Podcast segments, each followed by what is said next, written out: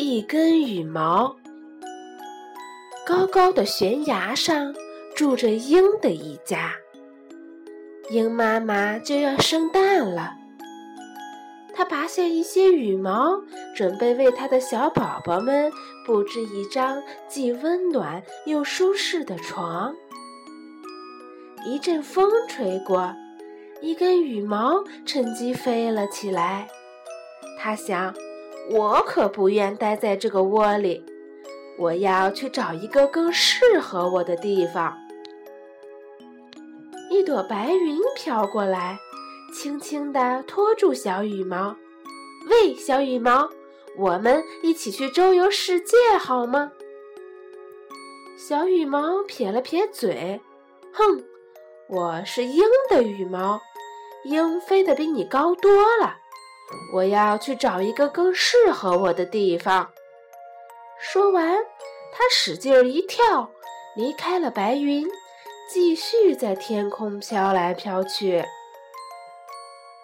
一只小鸟看到了他，高兴地喊：“好大一根羽毛呀！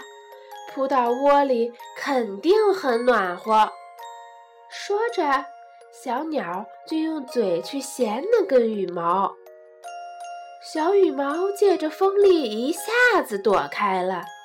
他说：“喂，看清楚了，我可是鹰的羽毛，老鹰，你怕不怕呀？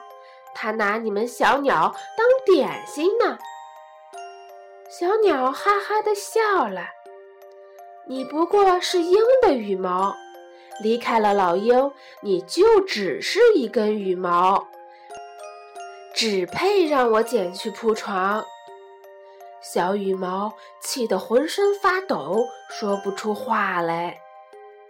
突然，一阵狂风夹着雨点儿刮过来，小鸟惊慌地拍拍翅膀飞走了。